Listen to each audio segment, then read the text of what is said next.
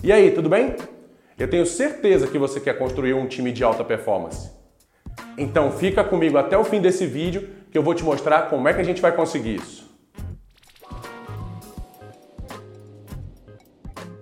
A gente sabe que construir um time de sucesso demanda tempo.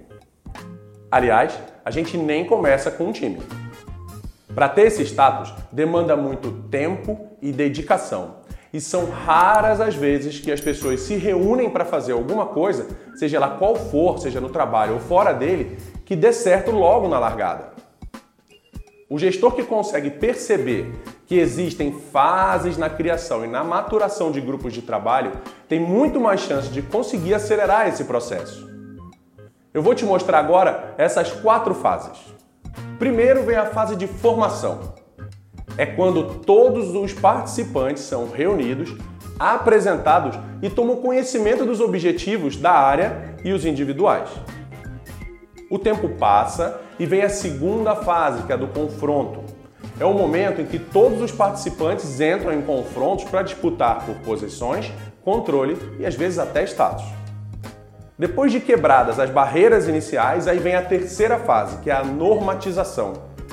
Nessa etapa, os participantes já se conhecem bem, eles estão mais seguros das suas posições na equipe e eles começam a lidar com os problemas em si.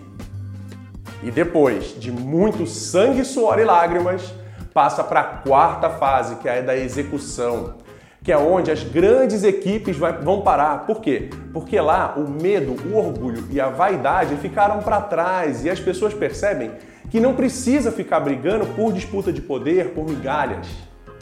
E é nessa hora que você, um verdadeiro gestor transformador de pessoas, consegue mostrar para elas que é com trabalho duro e com aumento de conhecimento que o sucesso se constrói, e não com brigas puxadas de tapetes ou coisas ardilosas. Eu vou complementar dizendo que quando você consegue definir o espírito de equipe, boom, a magia acontece. As pessoas percebem que você quer genuinamente ajudar elas a atravessar as diversas etapas da sua formação e deixa claro que o objetivo é tornar a equipe plenamente funcional. É muito louco isso, né?